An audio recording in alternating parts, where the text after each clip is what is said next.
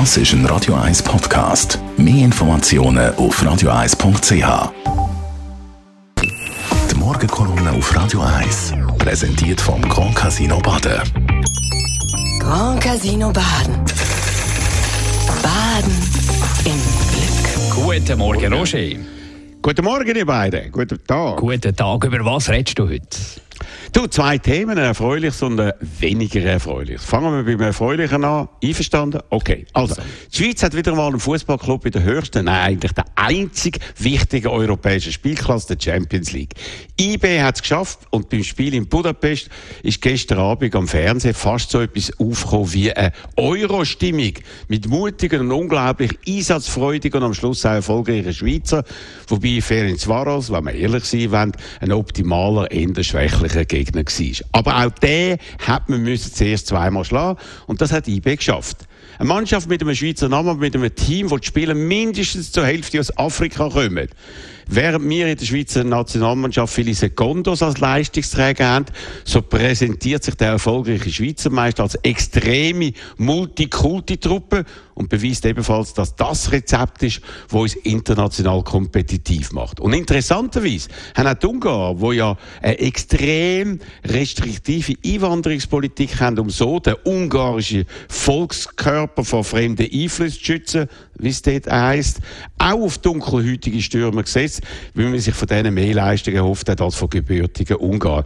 Das heisst, dort, wo es wirklich darauf ankommt, dort schaut man nicht auf die Hautfarbe oder die Herkunft, sondern auf die Erfolgschancen, sogar im fremdenfindlichen Ungarn von Viktor Orban. Und du hast noch ein zweites Thema angesprochen. Ja, das ist eben ein bisschen weniger erfreulich. Wir sind schon wieder bei 3000 Covid-Ansteckungen, 100 Spitaleinlieferungen pro Tag, Tendenz stark steigend. Das, obwohl wir noch im August stecken, also vor dem Herbst. Heute soll der Bundesrat über das weitere Vorgehen entscheiden. Die wohl wirkungsvollste und gleichzeitig am wenigsten, wenigsten eingreifendste Maßnahme wäre, und das empfehlen alle Fachleute, die Ausweitung der Impfzertifikatsanwendung unter anderem auch in Restaurants. Diese Vorschrift wird mit Sicherheit kommen. Die Frage ist nur, schon jetzt oder wartet der Bundesrat zu, bis die Lage noch viel bedrohlicher ist, um sich so vor der Kritik der militanten Impfgegner zu schützen?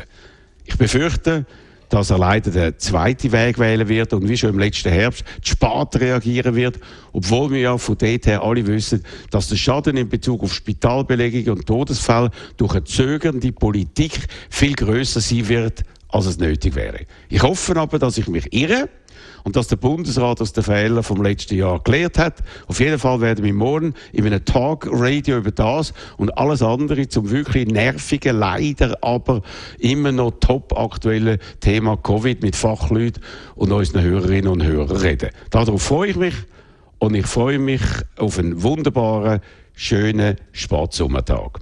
Danke vielmals. Roger Schawinski, seine Morgenkolumne gibt es zum Nachlesen auf radio1.ch und dann eben Talk Radio morgen von 10 bis 12 zum Thema Covid. Die Morgenkolumne auf Radio 1.